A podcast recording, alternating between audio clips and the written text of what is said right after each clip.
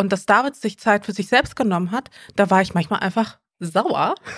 Und ich wusste, das ist, also natürlich soll er das auch machen und so, aber weißt du, es war so viel Druck, der auf mir lastete. Das war zum einen irgendwie die Verantwortung, die finanzielle Verantwortung für die Familie, ähm, das Kind, alles Mögliche. Ich war einfach, ich war dann einfach genervt und ich habe es ihm überhaupt nicht gegönnt. Ähm, Fandest du es nicht gut, als ich nach drei Wochen nach der Geburt zu einem Fußballspiel nach Portugal geflogen bin von meinem Verein? Hast du gemacht?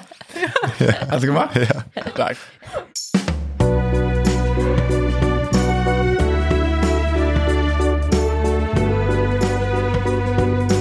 Family Feelings. Mit Marie Nasemann und Sebastian Tigges.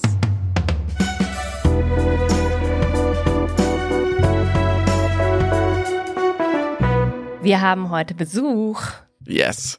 Wir sitzen hier nicht zu zweit, so wie immer, sondern zu viert. Wir haben was ganz Besonderes vor und zwar haben wir uns dafür GästInnen eingeladen. Yes, wir haben heute hier im Podcast zu Gast ähm, Mascha und David. Schön, dass ihr da seid. Ja, wir freuen uns auch sehr. Hallo. Es ist eine große Ehre. Ich habe gerade gehört, es ist die erste Folge zu viert. Ja, ja, ja genau. mega. Vielleicht auch die letzte. Das, ist okay. Das kann ja, aber alles klar. heißen. Entweder es ist so gut, dass wir das nie wieder toppen können oder hm. es funktioniert von unserer Seite aus gar nicht. Dass ja, es ist ganz machen. oft so, dass wenn es besonders gut funktioniert, dass man es dann nicht mehr repliziert. Ja, ne? genau. Ja. Mhm. Wir kriegen Kennen einen Grimmelpreis und das reicht. Lass uns darauf einigen. Mascha, ich kenne dich schon ganz schön lange. Wir haben uns mal bei irgendeinem Blogger-Event kennengelernt vor ungefähr 15 Jahren oder so. Ja, ich glaube, ganz so lange ist es nicht. Ich glaube, es sind eher 10. Ja. Ähm, aber ja, es kommt ungefähr hin. Du ähm, genau hast angefangen als klassische Modebloggerin und bist jetzt Content Creatorin ähm, auf Instagram mit deinem Account Mascha und du machst zusammen mit deinem Mann den Podcast Meanwhile in Mitte, wo ihr auch über eure Beziehung, über Familie sprecht, aber auch über viele gesellschaftliche Themen, was euch gerade so beschäftigt, was auch so in den News abgeht. Und ähm, David, ich freue mich, dass du mit dabei bist. Du bist Gründer der ähm, Plattform Work hier und ähm, genau, machst mit Mascha zusammen den Podcast. Und ich bin nicht der Mann. Ihr seid ja. PartnerInnen, ja. Ich finde, da kommt man aber auch, in, vor allem in letzter Zeit merke ich das, dass man dadurch schon in so eine komische Lage kommt, mhm. weil man ist dann nicht mehr so, mein Freund, ja. mhm. weil diese Hürde haben wir dann durch das erste Kind überwunden. Mhm. Klingt nach so wenig, ne, irgendwie? Ja, das ja, ist so. Klingt so nach drei Wochen zusammen. Ja, ja genau. Ähm, deswegen sage ich immer Partner. Ja. Und ich werde das auch öfter schon beim, beim Arzt zum Beispiel, auch in der Kita, einfach mit deinem Nachnamen angesprochen. dann sagen so, Herr, Herr, hm? und dann denkst du, ah ja, okay. okay setzen alle voraus. Ich weiß auch noch, wie äh, die Hebamme bei uns zu Hause war, ähm, als ich schwanger war mit unserem Sohn und dann immer, als du nicht da warst, als sie dann auch von deinem Mann gesprochen hat. Und da waren wir auch noch nicht verheiratet und ich war immer ultra irritiert, aber in dem Moment, wo man dann irgendwie Kinder zusammen hat, dann ist ja irgendwie schon so der andere irgendwie, das ist irgendwie der Mann, der genau. zu dir gehört und du bist die Frau, die irgendwie zu ihm gehört. Er spielt dann auch irgendwie nicht mehr so eine Rolle, außer natürlich eben bei so Behördengängen oder sowas. Ja. Weil ich mache mir auch jedes Mal, ich weiß nicht warum, es ist so absurd, aber ich denke ganz oft darüber nach, was ist, wenn du mal mit der Kleinen alleine verreisen musst und ich denke dann immer so, und dann darfst du deine Vaterschaftsurkunde auf mhm. gar keinen Fall vergessen. und das ist einfach, weißt du, es gibt so Gedanken, die leben dann rent-free in deinem Kopf und mhm. das ist so einer, der mich ganz oft irgendwie beschäftigt. Ich weiß nicht warum. Ich glaube aber, was so zieht, sind ja die alten Konventionen. Also auch diese Begrifflichkeiten Mann, Frau, mein Mann, meine Frau ist ja etwas überholt. Also im Prinzip macht ihr das ja schon äh, progressiver als wir. Ähm, vielleicht aus der Situation heraus, dass ihr nicht verheiratet seid oder noch nicht oder wie auch immer. Aber ja, ist genau der Grund. Ja, dass ich das progressiver mache, deswegen habe ich einfach gesagt, nee, ja. Erwarte das. Ich weiß nicht, also, es kann ja sein, dass ihr nicht heiraten wollt. Wir haben ja durchaus einige Momente gehabt, nachdem wir die Ehe geschlossen haben, wo wir gedacht haben, hä, warum haben wir es eigentlich gemacht? Mhm. Echt? Okay. Ja. Ah, nee, also, also wir, gesagt, wir haben einfach, einfach nicht, so eilig. Mehr. Wir wussten es nicht mehr. Wir dachten so, ja, also Marie wollte heiraten, als wir uns kennengelernt haben. Ich dachte nur so, ja, weiß ich gar nicht. Also nicht, weil weil ich mich nicht binden will oder so, sondern weil ich irgendwie dachte, das Institut der Ehe, weiß ich, weiß ich nicht, was ich damit anfangen soll. Und dann haben wir aber geheiratet und wir können beide nicht so 100%ig nachvollziehen, wie es dazu gekommen ist dann. Also wir haben gesagt, als unser Sohn geboren war, jetzt heiraten wir, aber ich glaube auch so ein bisschen von außen. Ja. Ja, man heiratet ja endlich und irgendwann wirkt es. Und dann haben wir geheiratet, aber ich kann jetzt nicht mehr sagen, das, wann, macht, das macht man halt so, ne? Warum? Ja. Ich würde immer noch behaupten, dass es äh, auch eine steuerliche Sache war. Das ist ein großer Wir Anreiz. waren noch beim Steuerberater, der gesagt hat, wäre schon gut, wenn sie dieses Jahr noch heiraten. Hm. Das war ja das Jahr, egal. Lass uns nicht in Steuer. Ja. ähm, wie wir ja schon gesagt haben, wir waren noch nie zu viert. Ähm, wir berichten ja aber sehr teilweise intim oder offen über unsere Paarbeziehungen und machen auch viel Paartherapie und tragen das in den Podcast. Aber ich würde sagen, eine weitere Säule unserer Beziehung, um zu reflektieren, ist der Austausch mit anderen Paaren. So, das wird wahrscheinlich vielen so gehen. Und das findet hier noch nicht so richtig statt. Und wir wollten jetzt mal versuchen, ähm, als kleines Experiment das zu wagen und äh, zu schauen, ob die Dynamik dann nochmal mehr hergibt. Also quasi den Austausch, den wir sonst ohne Mikrofon machen und darüber dann sprechen, jetzt quasi live. Nur mit der Möglichkeit, ähm, Sachen zu schneiden, wenn es zu intim wird. Okay, ja, Ja, klingt cool. gut. Genau, wie, wie habt ihr euch kennengelernt? Wie hat Mascha David oder David Mascha gefunden oder ihr euch gleichzeitig gefunden? Ja, das war ein richtiges Märchen, wie man Ja. so kennt. Also haben uns auf Tinder gematcht. Und Modernes Märchen. ähm, genau modernes. Ja, ein, ein lebendiger Beweis, dass äh, Tinder auch langfristig funktionieren kann. Kommt ja oft äh, die Kritik, da suchen Leute nur was Ja, Kurzes. das konnte ich noch nie so ganz nachvollziehen, weil ich habe immer das Gefühl, ähm, ob man sich jetzt im Club kennenlernt oder auf Tinder, da habe ich das Gefühl, auf Tinder hat man im Zweifel schon mehr Punkte, an denen man sieht, ob es passen könnte, anhand von ein paar Fotos, wo ich sehe, ach, die Person äh, ist auch gerne irgendwie am Snowboarden, äh, was ich ja im Club zum Beispiel nie sehen würde auf der Straße, wenn man sich komplett äh, zufällig kennenlernt. Gut, das hattest du jetzt bei mir aber auch nicht. Bei dir auch nicht, du hattest ein Foto und den Text ähm, No Time for Bullshit als Bio. Das waren alle Infos, die ich gesehen habe. ich habe ähm, auch keine Social Media Kanäle oder so verlinkt. Ich hatte wirklich nur dieses eine Foto. Ja.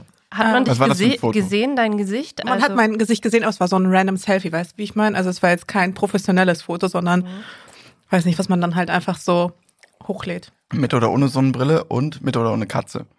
Äh, ohne Sonnenbrille, ohne Katze. Okay.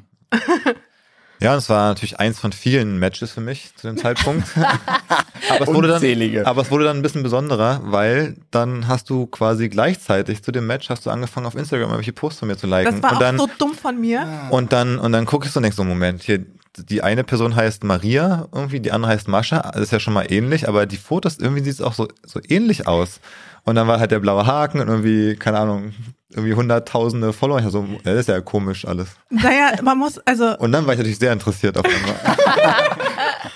das war natürlich der große Fehler, den ich da gemacht habe, aber auch total unbewusst, weil wenn du ja selber, und du wirst es ja kennen, Marie, wenn du ja selber Content Creator bist, du kriegst überhaupt nicht mit, ob Leute deine Bilder liken. Und es ist ja auch so ein bisschen wie so ein Automatismus. Ah, und ich habe mir natürlich sein Profil angeschaut, habe gesehen, ah ja, der hat coole Fotos und so. Ich habe es einfach automatisch geliked, ohne drüber nachzudenken. Erstens, dass der das sehen könnte, weil man selbst bekommt es ja einfach nicht mit. Du gehst ja nie in deine, in diesen, in dieses Postfach rein, wo irgendwie 99 plus steht und dann sind da 1000 Benachrichtigungen. Ähm, ja, und so bin ich aufgeflogen, tatsächlich. Also David hatte in seinem Tinder-Account sein Instagram-Profil hinterlegt Ja. und du hast direkt mal draufgeklickt und dachtest dir, ganz süß. Und man muss dazu sagen, es war mein erster Tag auf Tinder, ja. Mhm. Also ich wusste überhaupt nicht, wie die ganze Nummer funktioniert, wie auch Tinder funktioniert, wo man jetzt nach rechts, nach links, hoch, runter, was auch immer. Ich war übertrieben, ja, überfordert von dieser ganzen Situation. Und David war tatsächlich, und da kommt das Märchen, finde ich schon Nein, so Tage, ist ohne Scheiß, erster Tag, erstes Match. Nein! On. Erster, ja, Du behauptest auch bis heute, das wäre aus Versehen ein super Like gewesen, was du mir gegeben hast. Ja, ich, äh, wie gesagt, ich war so ein bisschen nicht so richtig, wie Das man das. ist relativ geil. Was ist jetzt nochmal ein Super-Like? Warum macht ihr nicht Werbung für Tinder? Ja, machen wir doch gerade. Hat Ach so, Entschuldigung. Kooperation haben sie. Ja, also Tinder kann gerne bei mir anklopfen, weil ich habe da eine Story. Nein. Ähm, nee, aber so war das dann und hatten wir das Match und dann äh, haben wir uns, hatten wir irgendwie ein erstes Date Ja, dann mal war eher unspektakulär. Das war sehr unspektakulär. Also da, du kamst auch so irgendwie frisch geduscht und ohne Make-up, völlig okay, aber auch mit einer Attitüde so von wegen, ja, äh, okay, dann lass jetzt schnell was essen und dann äh, können wir mal kurz quatschen und dann, dann äh, geht's, geht's weiter. Weil du auch am nächsten Tag irgendwie weggeflogen bist, ne? Nee, da war ich schon weg. Das war unser, also unser erstes Ach, nee, Date genau. war, nachdem ich äh, irgendwie auch zwei Wochen in Schottland war. Ja. Ja. Genau, da gab's noch den komischen, die komische Besonderheit, dass ich äh, schon ein paar Monate vorher mal auf einem Date war. Ähm, Mit der Fotografin, na, Mit der mit der, ich ja. nach Schottland geflogen bin. Und dann habe ich sie gefragt, ich so, okay, also das ist, es war irgendwie fünf Uhr morgens und ich, so, ich muss dir was erzählen. Folgendes hat sich zugetragen. Kannst du dich noch an ihn erinnern? Und dann meinte sie so, nee, du, da, also wirklich, der ist nichts für dich. Don't do it. Der ist, der ist einfach so langweilig. und dann war ich so, ehrlich gesagt, wenn du das sagst, finde ich, klingt das ganz gut. So ein Kontraindikator. Ja, voll. Ja, Ja, und ähm, Und dann, dieses erste, der war so ein bisschen, ja, unspektakulär. Und danach haben wir uns aber ein zweites, drittes Mal irgendwie nochmal getroffen.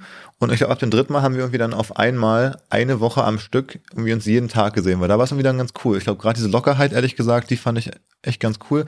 Weil vorher dann, wenn man so ein bisschen länger rumdatet, dann, so ein bisschen hat man es ja auch satt, so dieses, diesen immer gleichen Ablauf. Irgendwie man geht in eine Bar, man quatscht so ein bisschen Smalltalk-mäßig über die gleichen Themen und beide geben sich ein bisschen Mühe.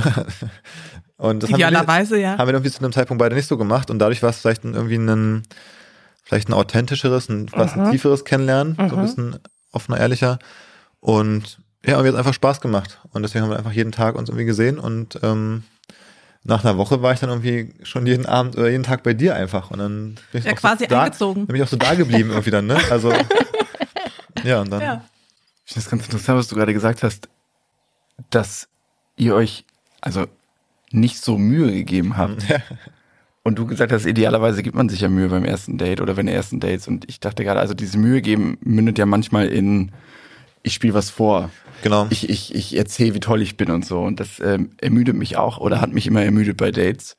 Und ich finde es eigentlich total erfrischend gerade, wenn ich mir so vorstelle, man trifft sich einfach ungeschminkt und geht was essen und sagt so, ja, okay, dann äh, lass mal irgendwie gucken, ob wir interessant sind. Voll, aber du darfst auch nicht vergessen, also erstens sind jetzt schon zwei Wochen vergangen. Das heißt, so diese erste Aufregung ist dann auch einfach nicht mehr da. Mhm. Und zweitens wusste ich ja, er ist eh langweilig. Ja. Und ja, Und dann hast du aber festgestellt, so langweilig ist der gar nicht. ja genau. Der ist ja, ganz schön cool eigentlich. Ja. Darf ich fragen, ob das vielleicht ein bisschen daran lag, dass du vielleicht so, äh, dass du dich nicht so aus, rausgeputzt hast und so und dass du vielleicht so ein bisschen diese oh, äh, Fuck-off-Attitüde hattest, also so habe ich es jetzt verstanden, dass du quasi so stark in der Öffentlichkeit stehst, dass du das nicht noch, 100 Prozent ja. ja, dass du so ein bisschen so Ich, dagegen, also ich habe durch meinen Account gar nicht das Bedürfnis gehabt zu zeigen, guck mal, wie Ja. cool ich bin und was für coole Sachen ich mache und wie gut ich aussehen kann. Mhm. Ähm, weil das zeigt, also das ist ja meine öffentliche Persona. ja, Ja. Also ich habe auch im, grundsätzlich in äh, normalen Begegnungen, wo ich von ausgehen kann, dass die Leute mit meinem Social Media Account vertraut sind, Mhm. gar nicht irgendwie das Bedürfnis, mich da jetzt zu profilieren. ja, ist bei dir auch so, oder? Mhm. Ja. Das ist eigentlich bei uns ganz ähnlich gelaufen am Anfang. Außer, dass du die ganze Zeit sehr aufgeregt warst. ja, und dann? Wie ging's weiter?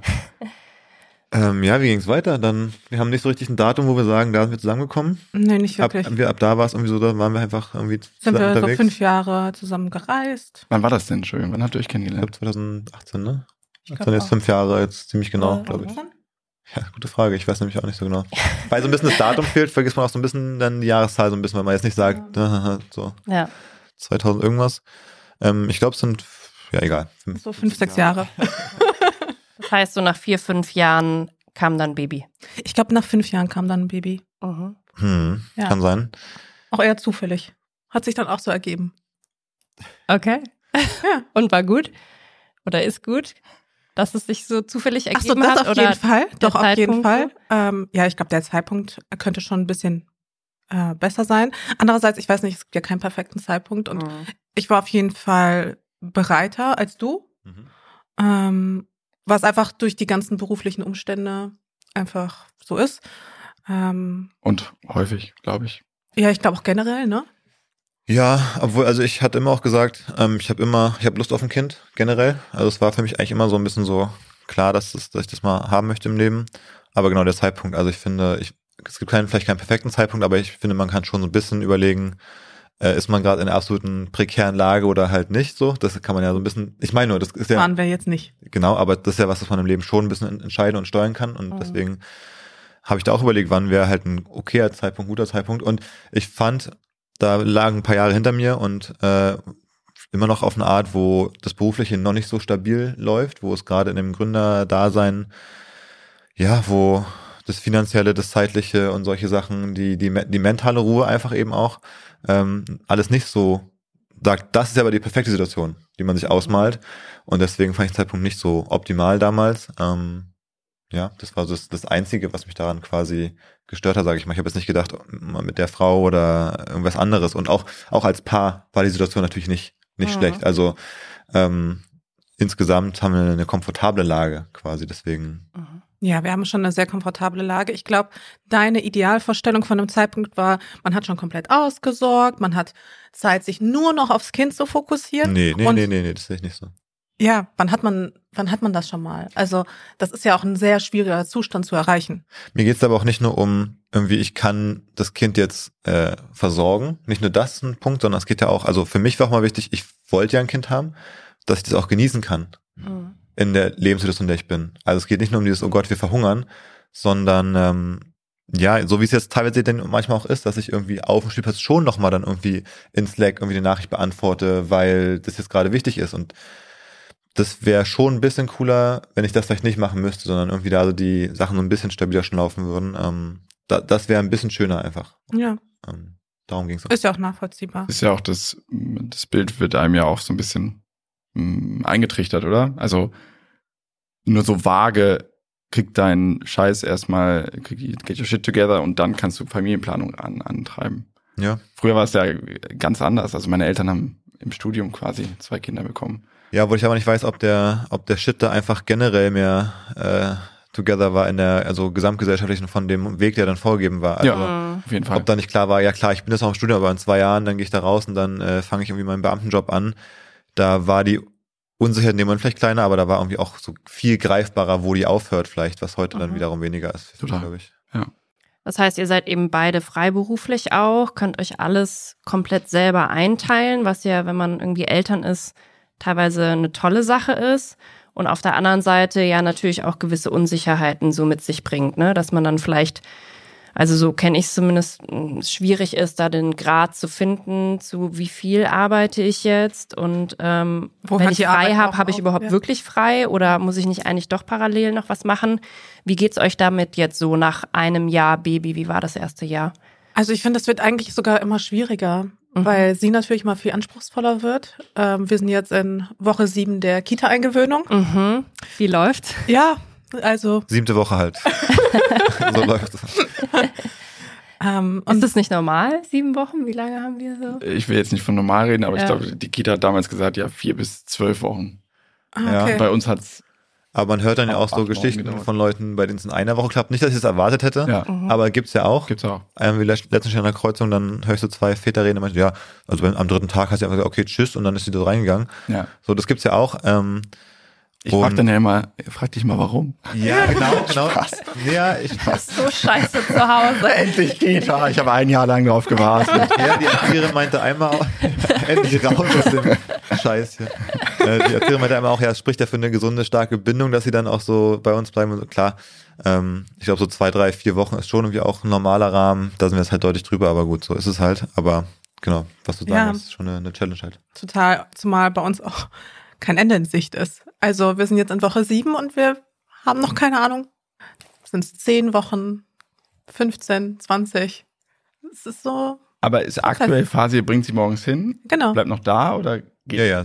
Nee, wir also gehen wir, schon wir gehen mittlerweile. Dann, ja, ja, genau. Ja. Dann geht es, also bei uns ging es dann schnell. Aber das haben wir schon lange, dass wir, dass wir eigentlich gehen. Also äh, das ist jetzt schon so zwei, drei, vier Wochen, dass wir dann einfach den Vormittag nicht da sind. Aber dann jetzt muss sie irgendwie schlafen da alleine, dass sie das hinbekommt, dass sie da einschlafen kann. Weil schlafen ist sogar zu Hause, ja, nicht mhm. so leicht. Vielleicht lernt sie es bei die anderen sich auch hinlegen, dass sie mhm. dann so ein bisschen das einfach mitmacht. Aber ja, aber ich finde, ich, also du hast ja gerade angesprochen, diese, dieser, diese Balance zwischen mhm. dem, was man machen könnte auf der Arbeit und was man machen will und so ich würde für mich sagen, das ist die größte Herausforderung. Mhm. Also dieses Selbstständigsein mit Kind ist schon das Schwierigste. Also das irgendwie zu, weil, also man kann halt viel selber entscheiden, man muss aber auch selber entscheiden, also welche Zeit man sich nimmt. Man hat immer das Gefühl, man könnte halt noch was machen, man hat auch nie das Gefühl, ja, mache ich halt nicht, äh, wird vielleicht immer anderes meckern, sondern man macht es ja nur für sich selber in dem, in dem Grunde. Also jetzt auch gerade du als komplett für dich Selbstständige, ich als, als Gründer. So, wenn ich was nicht mache, ja, dann am Ende schieße ich mir nur selber einen Fuß damit, wenn dann die Aufgabe nicht fertig wird. Also das finde ich schon ja. ganz schwer. Hat jemand Elternzeit genommen von euch? Eben nicht wirklich. Nee. Ja. Also, ja. Und darf ich fragen, wie ihr euch, äh, was war der Modus, wie habt ihr euch aufgeteilt? Wie teilt ihr euch jetzt auf? Hat sich das schon geändert oder? Also eigentlich war von Anfang an ziemlich klar, dass wir eben keine Elternzeit nehmen können und auch wollen eben, wie gesagt. Also selbst wenn man es finanziell machen könnte, ergibt es irgendwie keinen Sinn, weil dann eben einfach eine Arbeitskraft äh, irgendwo fehlt. Und eigentlich war auch klar, dass durch die Verdienstverhältnisse das eigentlich nur Sinn ergibt, wenn ich mehr übernehme von der Betreuungsarbeit. Mhm. Weil es ergibt keinen Sinn, wenn ich sehr viel weniger Geld verdiene und äh, dann auch nicht das Kind nehme. Dann haben wir am Ende ja Zumal ich ja auch in so einer Situation bin, wenn ich aufhöre zu arbeiten, Ja. dann weiß ich nicht, ob ich wieder zurückfinden kann. Mhm. Also das bei ist mir bei hängt mir natürlich so ein bisschen genauso. Also die Firma kann natürlich auch dadurch einfach dann ja Mhm. kaputt gehen, wenn es am Anfang nur irgendwie drei Leute sind, einer einfach aufhört, dass das einfach auch nicht mehr klappt. Das, das Problem ist ein bisschen bei beiden. Aber klar, du hast natürlich auch ein ganz anderes Level erreicht. Wenn das jetzt aufzugeben, ergibt einfach wirklich einfach keinen Sinn. So, Ja. deswegen war es jetzt auch keine große, da mussten wir jetzt nicht diskutieren oder so, finde ich. Also Wie hat sich das für dich angefühlt? ja, so ein bisschen unausweichlich. Also ich habe es jetzt gar nicht so doll hinterfragt, weil es eigentlich ja keine andere Option gab oder nichts anderes Sinnvolles gab. Ähm, aber so ein bisschen frustrierend insofern, weil ich, hab, ich hatte vorher eine andere Firma gemacht ähm, und da war es ziemlich genau so, dass wir da so eine Finanzierungsrunde nicht geschafft haben, so mit, mit Venture Capital. Das war dann so im Anfang des Jahres, wo du schwanger warst. Genau da war das quasi. Dann waren wir so im Fundraising. Hat nicht geklappt. Im Frühling mussten wir im Grunde aufhören. Und dann war das ein bisschen gescheitert. Dann war klar, das Kind kommt. Dann kam, was ich schon mal vorgemacht hatte, wieder. Das ist jetzt dieses Work hier. Ähm, und dann war mir klar, ich bin gerade gescheitert und jetzt kann ich das nächste, was jetzt irgendwie vielversprechend auch nicht richtig machen. Mhm. Also es hat sich dann schon, wenn ich dann, da wusste ich schon, wenn ich jetzt mal zurückblicke, da waren so drei Jahre gefehlt und jetzt kommt nochmal Ja. eineinhalb Jahre, wo ich auch nicht mit voller Energie das machen kann, wo ich wusste, da werden jetzt so vier, fünf Jahre entstehen, wo es beruflich irgendwie scheiße ist im Endeffekt. Mhm. Ähm, und das da so reinzugehen mit dem Wissen, dass die nächsten anderthalb Jahre jetzt so werden, das war, fand ich schon emotional irgendwie schwierig. Ähm, ist auch bis heute ein bisschen so, jetzt Gott sei Dank ist das Team jetzt ein bisschen gewachsen und da läuft jetzt doch recht viel gut, Mhm. dass ich merke, es geht voran, auch wo ich nicht so super viel beitrage. Das hilft mir ein bisschen, aber ja, beruflich war es ein bisschen eine frustrierende Phase einfach. Ja. Mhm. Und für dich? Druck? Ja, wahnsinnig großer Druck. Ich meine, als äh, Content Creator, es, du bist halt immer in so einer sehr, du hast halt wenig Kontrolle. Mhm. Du hast wenig Kontrolle darüber, was den Algorithmus angeht. Wirst du jetzt angezeigt, wirst du jetzt nicht angezeigt, ähm, was für eine Auftragslage ist. Es gibt Monate, da kommt super wenig rein, dann gibt es Monate, da kommt super viel rein und du hast halt einfach sehr wenig Kontrolle. Aber in dem Moment, wo du ja allein verantwortlich bist für eine Familie, ähm, ja, ist das ein wahnsinnig großer Druck, mit dem ich dann auch fertig werden muss. Mhm. Ähm, der mich dann auch manchmal nachts wach hält und gerade jetzt ist jetzt auch nicht die beste wirtschaftliche Lage. Mhm. Ähm, also ich merke, dass bei mir natürlich grundsätzlich weniger Aufträge reinkommen als sonst, was aber auch dem geschuldet ist, dass generell einfach weniger Aufträge da sind. Und ähm, ich aber auch nicht die Möglichkeit habe, auch viel zu arbeiten. Weil, obwohl natürlich David auch einen Großteil übernimmt, ist mein Anteil jetzt auch nicht so gering. Also es Mhm. ist jetzt nicht so, als könnte ich Vollzeit arbeiten. Ist immer noch genug zu tun. Es ist auch wenn einer schon Ja. versucht, einen Großteil Ja. zu machen, aber noch, bleibt halt immer noch viel übrig. Genau. Und deswegen kann ich auch nicht so viel Gas geben, wie ich eigentlich gerne würde. Das heißt, ich lebe so ein bisschen oder halte mich über Wasser, basierend auf dem, was ich einfach die letzten Jahre auch geleistet habe. Mhm. Aber es fällt immer noch hinten so viel ab. Ähm, das ist natürlich ein wahnsinnig großer Druck.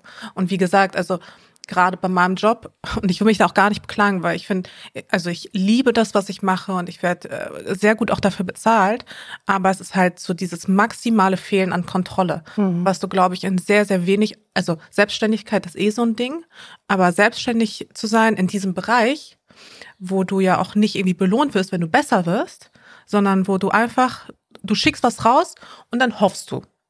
Und ja, so fühlt sich das halt natürlich alles so sehr nach sehr wenig Sicherheit an, Mhm. womit ich normalerweise auch gut umgehen kann. Mhm. Aber dadurch, dass ähm, da natürlich ein bisschen mehr Verantwortung jetzt ist, äh, macht es das nicht unbedingt einfacher. Mhm.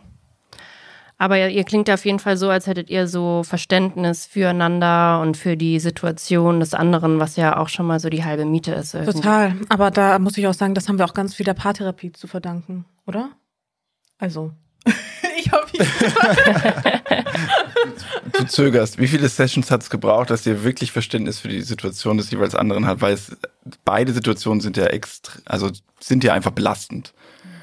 Ich weiß gar nicht, ob ich, also ich glaube, da hatte ich die leichtere Lage quasi. Also was soll ich da für Verständnis nicht haben für dich? Also ich will gleich noch zur Paartherapie zu sprechen kommen. Eine Frage noch, so diese, das erste Jahr mit Baby. Du hast gesagt, du hast dann eben weniger gearbeitet, du hast gleich irgendwie wieder gearbeitet.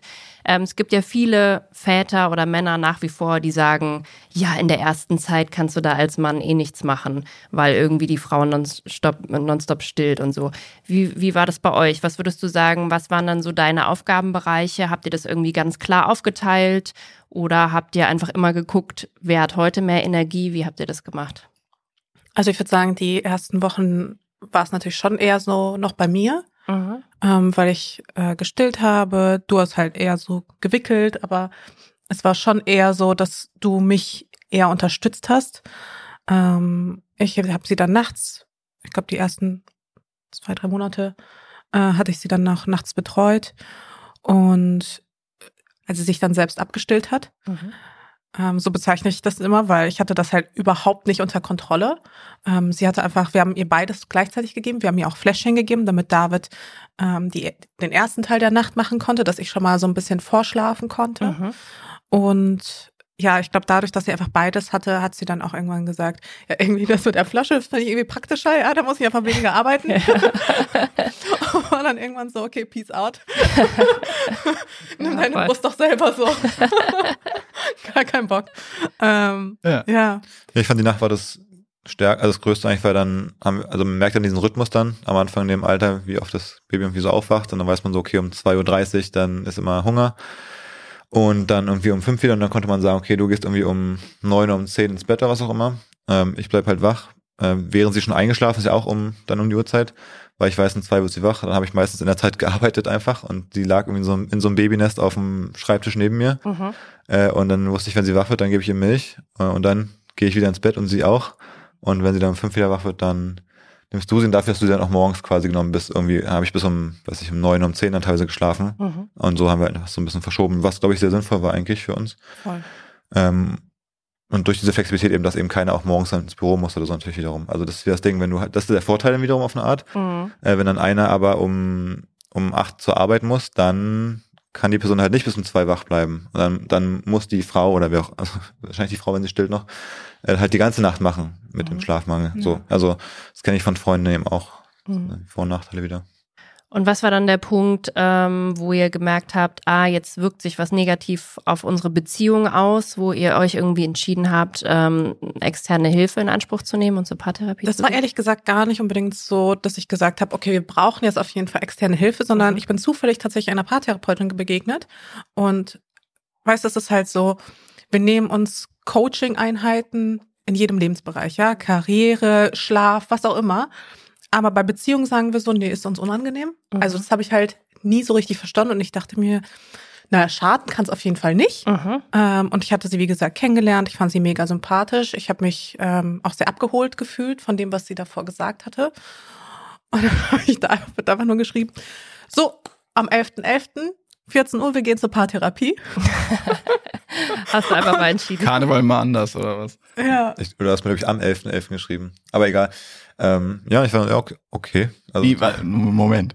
Mascha hat die am 11.11. .11. geschrieben, heute Paartherapie? Nee, nee, dann für ein, da für, für ein Datum in der Zukunft. Ich bin mir okay. ziemlich sicher, dass es der 11.11. .11. war, so, an dem äh, der Termin dann stattgefunden hat. Kann auch sein. Ja, ja aber ich, dachte, das, ich dachte, hättest es am, am selben Tag. Tag wir, sind, wir sind jetzt zwei Stunden bei der Paartherapie. Be there or... Be prepared. Or, or not. ja, genau. Ähm, ja, einfach vor vollendete Tatsache mal wieder. Ja, es kam natürlich komplett aus dem Nichts äh, in dem Moment, also diese Nachricht und auch die Art, wie sie formuliert war, passen zu, dem, zu deiner Tinder-Bio quasi. So, einfach so ein Ja, das, das ist so. aber auch einfach meine Art. Eine Frage noch. Wart ihr da schon Eltern oder nicht? Ja. Also, ja, okay. Ja. Äh, aber es kam aus dem Nichts, aber in dem Sinne auch null schlimm, weil die Beziehung war überhaupt nicht schwierig zu der Zeit, also mhm. generell eigentlich sehr selten oder nie. Äh, deswegen habe ich jetzt nicht gedacht, oh Gott, was da, was da jetzt los? ist. Und ich dachte mir, okay, das ist halt irgendwie um die Beziehung vielleicht noch besser oder stärker zu machen. Also mhm. habe jetzt mich jetzt nicht, nicht beunruhigt oder so. Ja. Ähm. Ja, ist ja voll schlau und sinnvoll, so präventiv quasi zu Ich kann es auch wirklich nur empfehlen, weil letzten Endes, wir sind dann dahin gekommen und das ist nicht so, dass wir irgendwie Themen hatten oder so. Ich dachte, wir gehen da jetzt einfach mal hin und quatschen mal eine Runde.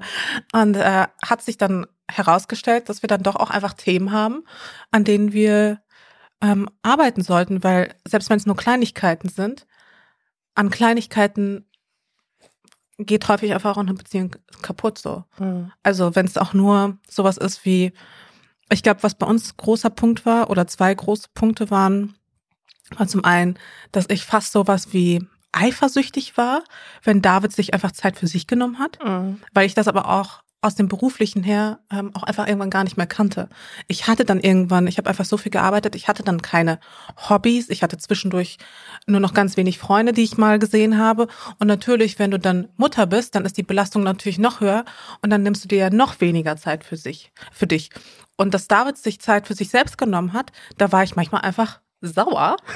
Und ich wusste, das ist, also natürlich soll er das auch machen und so, aber weißt du, es war so viel Druck, der auf mir lastete. Das war zum einen irgendwie die Verantwortung, die finanzielle Verantwortung für die Familie, ähm, das Kind, alles Mögliche. Ich war einfach, ich war dann einfach genervt und ich habe es ihm überhaupt nicht gegönnt. Ähm, Fandst du es nicht gut, als ich nach drei Wochen nach der Geburt zu einem Fußballspiel nach Portugal geflogen bin vom Verein? Hast du gemacht? Hast du gemacht? Stark. ja, und dann war er einfach über Nacht weg und ich war dann mit der Kleinen allein. Ich war so. Und deiner Mama, die da war. Ja, aber das zweite Mal, wo du das gemacht hast, also es war ja nicht nur eine einmalige Sache, ähm, beim zweiten Mal war ich halt alleine und war ziemlich sauer. Okay, Darf ich fragen, habt ihr da drei Wochen nach der Geburt, ja? Also es war schon länger geplant, nehme ich an. Mm, Also es Kann war, man nicht es so war so sagen, drei, ne? vier Wochen nach der Geburt Okay, es und war spontan. das, ja, es war schon auf eine Art spontan, weil es ist jetzt ein Detail, aber diese Termine, die kommen dann relativ kurzfristig, wann und wo und ob man kann und Okay, so. und wie lief das Gespräch ab, als du, also du dachtest so, jetzt frage ich Mascha, äh, darf ich zu diesem Fußballspiel fliegen? Wie hast du es gemacht? Also es ist jetzt kein Geheimnis, dass ich da gerne zum Fußball an sich gehe vom, von meinem Verein. Und das war eine Once-in-a-Lifetime-Gelegenheit, Ja, dass so die hat in er so das einem, mir seitdem verkauft er mir das immer so. dass die in so einem internationalen Wettbewerb mitspielen und da hab ich gesagt, jetzt, ich würde es schon einfach gerne machen, Ja. Geht es. So. Okay. So irgendwie, also irgendwie so in dem Dreh. Also, Mascha hat geantwortet, ja. ich habe dann, ja, genau, hab auch relativ oft erzählt, jetzt ist dann bald die Auslosung und mal gucken und so. Und dann wusst, du warst ja schon so ein bisschen drin, dass das irgendwie eventuell passieren würde. Ähm, ja, du warst ein bisschen vor, vorbereitet wahrscheinlich. Ja. Nein, also ich stelle es auch ein bisschen dramatischer dar, als es ist. Also natürlich, ich kam auch zurecht, aber trotzdem, in dem Moment, wo du das ja auch durchlebst und aber selber sowas nicht hast, auf das du dich freuen kannst, ähm, ist da schon, was ich eben meinte, so eine gewisse Eifersucht dann einfach im Spiel. Und sowas haben wir zum Beispiel bearbeitet. Oder auch so dieses, ähm, Wo es ja aber auch dann zum Beispiel darum ging, dass ich gesagt habe, mach das auch. Also Ja. muss nicht zum Fußball, aber nimm dir auch so, wenn du sowas hast, was du machen willst. Und das kann von mir aus auch aus meiner Perspektive komplett unsinnig sein. Ja, also wenn ich sage, warum würdest du das jetzt gerne mit der Zeit machen wollen? Aber such dir auch sowas und ich nehme sie dann auch. Also gut mit Stillen, klar, ist dann immer so die Sache. Aber ich nehme sie auch von mir aus auch ein ganzes Wochenende. Fahr zum Wellness-Wochenende mit irgendeiner Freundin. Ich, ne- ich nehme sie dann, kein Problem. Es wird zwar hart, aber mach das. Und da war bei dir so ein Thema, was du gesagt hast, ja, das fandest du aber für dich auch selber schwierig. Das hast du dir selber auch gar nicht so richtig gegönnt, genau, oder? ich habe es mir einfach nicht erlaubt. Genau. Und das zum Beispiel aufzuarbeiten, dann auch, also nicht nur dann in der Paartherapie, sondern später auch in einer Einzeltherapiesitzung, ähm, das war für mich dann natürlich nochmal anders emotional, Mhm. weil ich dann verstanden habe, okay, also es ist ja dann ein langer Prozess, warum gönnt man sich Dinge nicht, warum, ähm, ja, was, was hindert mich eigentlich daran, mir nicht auch eine gute Zeit zu, zu gönnen? Warum fällt es mir so schwer, ähm, mal die Arbeit auszublenden oder die Verantwortung, die Verpflichtung auszublenden? Und das war dann entsprechend auch für mich ein langer Prozess, da überhaupt hinzukommen und zu sagen, okay, ich mache jetzt auch was für mich. Mhm. Ciao. Das ist ja auch dieses, dieses schlechte Gewissen, das man ja dann als berufstätige Mutter eigentlich ja sofort hat. Also in dem Moment, wo du ja so früh schon wieder arbeitest. Ich habe ja auch irgendwie vier Wochen nach Geburt schon wieder angefangen mit den ersten Kooperationen und die du dich ja in den Momenten rausziehst, sagst, ich muss jetzt was arbeiten. Und wenn du die Arbeit abgeschlossen hast, hast du das Gefühl, so jetzt muss ich aber wieder voll und ganz für mein Kind da sein. Und also sich nicht mal so eine Viertelstunde als Übergang auch mal zu gönnen, zu sagen, jetzt lese ich eine Viertelstunde ein Buch oder trinke in Ruhe einen Tee oder so, ähm, ist mir auch unfassbar schwer gefallen. Hm. Und ich erinnere mich auch noch an ähm, diesen krassen Streit, den wir da am Gardasee hatten, wo du meintest, du willst zum Festival fahren. Irgendwie drei Nächte oder so. Und ich mich unfassbar aufgeregt habe und gesagt habe, ich will wenigstens mal eine Nacht durchschlafen. Seit vier Monaten mache ich irgendwie die Nächte und Stille und so. Und ja, aber warum sage ich dann nicht von mir aus mal so, ich will mal eine Nacht durchschlafen? Also, weil man halt irgendwie als Mutter dann ständig denkt, man muss es irgendwie allen recht machen. Oder das und ich finde Glaubenssätze, aber, ja. Und ich finde aber auch, auch die andere Person hat ja oft auch seit vier Monaten keine Nacht durchgeschlafen. Mhm. Also es ist für einen selber ja auch oft sehr hart und man denkt so, man macht jetzt gerade irgendwie viel mehr. Ähm, aber oft macht die andere Person, glaube ich, dann auch genauso viel. Ja. Man, man denkt irgendwie gar nicht im Moment, weil man so viel selber schon macht, aber es bleibt so viel übrig für die andere Person einfach. Das war tatsächlich dann das zweite Learning aus, also das zweite große Learning aus der Paartherapie, einfach auch den anderen zu sehen mhm. mit dem Mental Load, den die andere Person hat und auch mit den Aufgaben, die die andere Person ja auch jeden Tag erledigt, mhm. die irgendwann so selbstverständlich werden, dass sie auch fast unsichtbar werden. Mhm. Und das wieder zu sehen und anzuerkennen und eben auch nicht zu sagen, also die Aufgabe ist x-mal wert wie die andere, mhm. ähm, sondern das einfach anzunehmen und den anderen zu sehen. Ich glaube, das war auch äh, absoluter Gamechanger.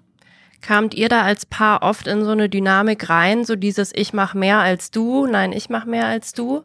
Fand ich ziemlich wenig. Im Haushalt schon so ein bisschen. Also das war immer so ein Streitpunkt, ja. so ich räume auf und du kochst. So was ist mehr wert? Mhm. Und ähm, ja, doch, ich fand schon ja. zwischendurch mal, aber jetzt auch nie so extrem. Ja. Weil was ich gerade nämlich auch sagen wollte, ich finde Paartherapie war für mich dann häufig weniger ein, eine, ein Arbeiten an dem Zwischeneinander, sondern eher, äh, dass beide so ein bisschen ihre eigenen Themen ansprechen, mhm. die die andere Person ja gar nicht versteht. Also das mit dem, was wir jetzt gerade hatten, mit dem dass du dir für dich Zeit nimmst, dass du das aus irgendwelchen Gründen für dich selber gar nicht mehr machst. Das ist ja kein Problem zwischen uns gewesen an sich, aber das, was du dadurch gemacht hast, hat sich dann indirekt auf mich ausgewirkt und auf die Beziehung. Weil dadurch ein Streit entstanden ist oder sowas, den ich ja gar nicht verstehen konnte, weil ich gar nicht das hinterliegende, was in dem Sinne nur dich betrifft, eigentlich verstanden habe. Aha. Und dieses besser kennenlernen, fand ich, war fast das ganz Spannende daran. Ähm, ich glaube, dass genau das die, das Hauptproblem ist, wenn ein Paar, was vorher gut harmoniert hat, man hat sich gestritten, ist klar, aber man hat harmoniert, sonst würde man im Zweifel nicht die Entscheidung treffen, ein Kind zu bekommen. Dann kommt das Kind und die Dynamik ändert sich komplett. Und die Dynamik, die man vorher hatte, ist einfach weg. Mhm. Also bei uns war sie weg. Ich glaube, es geht vielen so, lass die zehn Prozent da sein, aber es verändert sich ja alles. Alles verändert sich. Und wenn man dann aus Zeitgründen, aus Kapazitätsgründen, aus Belastungsgründen eben nicht neu adjustiert und neu konfiguriert, dann sind es eben die kleinen Themen und die Missverständnisse und das Unverständnis des Partners, der Partnerin, die aber dazu führen können, dass es irgendwann auseinanderfliegt. Und das zeigt ja die Quote, dass äh, die allermeisten Paare sich trennen in diesen ersten Jahren mit kleinen Kindern. Ähm, und dafür ist es natürlich total gut und, und wichtig, da, da früh anzusetzen und zu gucken, okay, wo, wo sind die Themen? Aber findest du, dass die Dynamik so krass bei, bei uns? Weil das finde ich in unserem Fall zum Beispiel gar nicht so doll eigentlich. Nee, ich eigentlich auch nicht. Ja. Also, ihr erkennt euch noch als das Paar, was ihr vorher wart. Auf jeden Fall, ja. ja das ist geil. Das schon, ich finde, also, das haben wir auch schon mal woanders gesagt, äh, man wird von so Liebhabern zu Eltern. Mhm. Insofern ändert sich das, was man als Paar ist, finde ich. Mhm. Aber das betrifft schon, finde ich, so ein bisschen so, schon ein bisschen diesen Aspekt von äh, Zweisamkeit und, und Romantik und solchen Sachen, finde ich, dass das irgendwie stark wegfällt. Man wird mehr so ein äh, so, so operativ tätig, dass man ja. den Alltag gut organisiert, ja, holst du noch das, ja, ich mach das in der Zeit. So, das ist mehr so die Ebene offen ja. und nicht so wie, wie, wie, äh, wie turnt man sich jetzt gegenseitig an, so ungefähr. Das sind so das ja. ein anderer Gedanke im Vordergrund. Ja. Äh, aber ansonsten finde ich in dem, wie wir miteinander sind, wie wir Dinge handeln, das finde ich, da ist die Dynamik gar nicht so anders geworden, ehrlich gesagt. Also ihr seid einfach ein gutes Team. Ja, habe ich schon das Gefühl, eigentlich in vielen Aspekten. Klar, gibt natürlich immer äh, so Streit, was du auch gesagt hast gerade, aber ansonsten habe ich schon Gefühl sehr gut. Macht ihr oft auch jetzt noch Sachen zu zweit, äh, seit die Kleine da ist, oder? Das ist halt super schwer, das meine ich mit dem, man wird halt vom, vom Paar zu Eltern irgendwie. Ähm, das halt, finde ich, sehr schwierig dann. Also ich glaube, am Anfang haben wir es noch mehr versucht und forciert. Mhm. Da ging das auch gefühlt noch ein bisschen besser, weil die Kleine sich einfacher abgeben ließ. Also da sind wir noch zu Konzerten gegangen, wir sind ins Berghain gegangen. Also, Geil. also wir haben noch schon so ein paar Sachen unternommen. Ähm, es ist jetzt nur gerade eine Phase, wo es gerade aktuell einfach ein bisschen schwieriger ist, mhm. ähm, weil alles sehr unstetig ist. Wir wissen nicht, ob sie nachts wach wird beim Schlafen. Mittagsschlaf ist nicht so viel. Kita-Eingewöhnung ist aber auch gerade noch nicht so. Deswegen ähm, geht's jetzt aktuell nicht, aber uns ist halt aber auch bewusst, dass es auch einfach nur eine recht kurzfristige Phase ist. Mhm, Glücklicherweise, hoffentlich. hoffentlich. ja. Nein, aber es ist halt immer ein überschaubarer Zeitraum. Also ähm, meine Mama kommt uns zum Beispiel auch häufig äh, besuchen. Sie lebt in Frankreich. Aber sie kommt doch regelmäßig her, um uns zu unterstützen. Mhm. Manchmal wohnt sie bei mir, manchmal woanders. Und ähm, da wissen wir dann zum Beispiel, ah ja, meine Mama kommt bald. Mhm. Und dann äh, kann sie dann auch irgendwann, also dann braucht es auch mit der Kleinen eine gewisse Eingewöhnungsphase. Also wir können dann nicht sagen, ah cool, dass du jetzt gerade gelandet bist. Ähm, wir gehen Hier. mal auf ein Konzert, ciao. Ja. das äh, funktioniert natürlich nicht, aber sonst ähm, ja, können wir uns zumindest darauf einstellen, dass dann wieder eine Zeit kommt, unabhängig von der Kleinen, mhm. weil sie ist halt einfach ein Risikofaktor in dem Sinne, ja. ähm, aber unabhängig von ihr, dass ich weiß, okay, meine Mama ist da und man kann ihr die Kleine dann irgendwann perspektivisch abgeben und dann können wir auch wieder irgendwas gemeinsam unternehmen und sei es nur irgendwie ein Besuch im Verbali oder so. Ja. Mhm. Wäre jetzt aber eine Frage an euch. Ist es denn so? also kommt denn die Phase jetzt, ich meine, mit, mit zwei Kindern vor allem noch, ähm, und dann ab einem bestimmten Alter, aber als Paar hat man wieder mehr Raum, wirklich Paar zu sein, oder ist so ein bisschen die Rolle Fall. jetzt für immer so ein bisschen verändert zu, also natürlich schon zu Eltern, aber. Also zwischen ersten und zweiten Kind, als unser Sohn so, so alt war wie eure Tochter jetzt, ähm, dann ist auf jeden Fall irgendwann so Licht am Ende des Tunnels, dieses kompletten Ausnahmezustands. Wir haben dann halt relativ schnell ein zweites Kind bekommen. Und ich kann jetzt nur von mir oder von uns sprechen. Das hat es dann nochmal sehr viel schwerer gemacht. Mhm. Weil ich kann nur quasi vermuten, weil diese Phase bei uns nicht so lange gedauert hat, nur anderthalb Jahre, wo wir nur ein Kind hatten und die erste Zeit war sehr intensiv oder eigentlich durchgehend. ähm, aber hätte mir schon vorstellen können, dass es dann relativ bald auch entspannter gewesen wäre, vor allen Dingen was diese Paar Paarzeit angeht und auch aber die Me-Time jedes einzelnen Partners, Partnerin. Es ist doch ähm, einfacher für, für eine Person ein Kind zu betreuen als zwei so kleine. Zwei Kinder sind dann dreimal so anstrengend wahrscheinlich. Ehrlich gesagt, kompletter Gamechanger noch. Ja. ja. Dass du halt dann in dem Moment, wo du dann mal eine Me-Time machen willst, einfach immer weiß, der andere ist eigentlich konstant überfordert, weil man einfach die ganze Zeit im Limit ist mit zwei Kids so. Mhm. Und dann ist es natürlich nochmal schwieriger, sich die Zeit für sich zu nehmen. Und wenn man erstmal nur ein Kind hat, dann weiß man einfach, okay, der andere kommt einfach klar mit dem Kind und es ist jetzt nicht irgendwie übertrieben anstrengend oder so. Man kann auch mal alleine in Urlaub fahren oder so und das ist dann natürlich erstmal eingeschränkt. Aber wir haben schon halt relativ früh auch eine Babysitterin etabliert und halt auch geguckt, dass die wirklich regelmäßig kommt weil es natürlich immer so ein bisschen die Schwierigkeit mit, okay, halt mal jemanden zum Aufpassen kommen zu lassen, das funktioniert halt nicht. Also die Kids müssen natürlich irgendwie dran gewöhnt sein. Und dadurch, dass wir das dann aber zum Glück schon relativ früh auch anfangen konnten, war dann das Abgeben bei der Babysitterin eigentlich nie ein großes Problem. Das ist tatsächlich erst jetzt, ähm, so mit ja, drei Jahren fing es jetzt eigentlich erst so an, dass unser Sohn mal so einen Abschiedsschmerz ähm, so beim Abgeben an die Babysitterin bekommen hat. Aber das ist auch okay. Also dann die auch mal, die dürfen ja auch traurig sein und es ist ja auch schwer, so ein Abschied, aber dann zu sagen, es ist trotzdem wichtig, dass Mama und Papa halt was auch mal zusammen machen und man ist dann vielleicht auch selber kurz traurig, hat auch wieder ein schlechtes Gewissen, so, oh, was tue ich meinem Kind an? Habe ich es jetzt traumatisiert? Aber ich glaube nicht, dass wir unsere Kinder traumatisieren, wenn wir die irgendwie einer vertrauten Person mal irgendwie so abgeben. Und glaube ich ehrlich gesagt auch nicht. Das war dann äh, schon immer gut, da immer auch die Auszeiten zu haben und mal zu zweit was machen zu können und so. Hattet ihr so eine Idealvorstellung von euch als Familie? Also vier Leute oder sechs Leute oder gibt es ein Bild? Also ich bin ja Einzelkind, du ja auch. Und eigentlich fand ich Einzelkind echt tippitoppi. Also so eine Familie fängt bei mir auch einfach zu dritt an, wirklich. Ja, also in meinem Kopf, also so, so unterbewusst auch einfach, dass ich mir dachte, ja, das ist irgendwie so ein normaler Zustand quasi. Ja.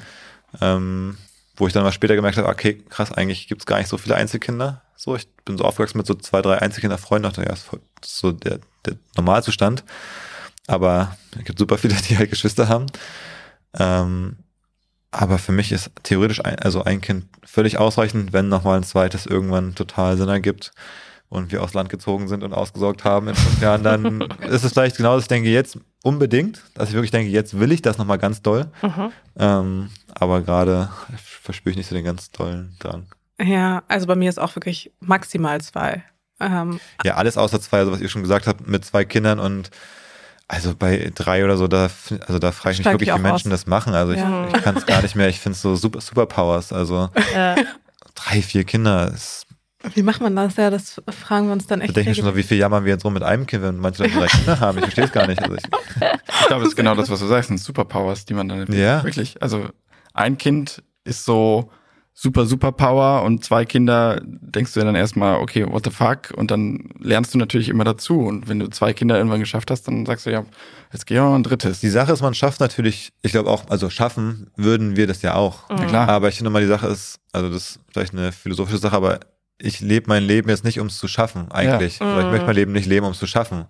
So, und mit Superpowers, also ich weiß nicht, äh, Spider-Man hat auch coole Powers, aber der muss auch den ganzen Tag Leute retten. Auch voll nervig, dass er das den ganzen Tag machen muss. Also so und äh, ja, ich würde es gerne so haben, dass ich mir auch freiwillig Sachen überlege, die ich gerne machen will, wie ich mich verwirklichen kann und mhm. nicht nur überlegen, schaffe ich noch ein fünftes Kind. So ja. klar, schaffe ich es irgendwie, aber. Aber Amen. ich glaube, der große Unterschied zwischen uns beiden, um nochmal auf deine Frage zurückzukommen, war, dass du ja auch aus einer sehr ähm, behüteten Familie kommst, also aus einer so einer richtigen Vorzeigefamilie, äh, wo alles total gut und rund lief. Mhm. Und ähm, bei mir ist das Gegenteil der Fall.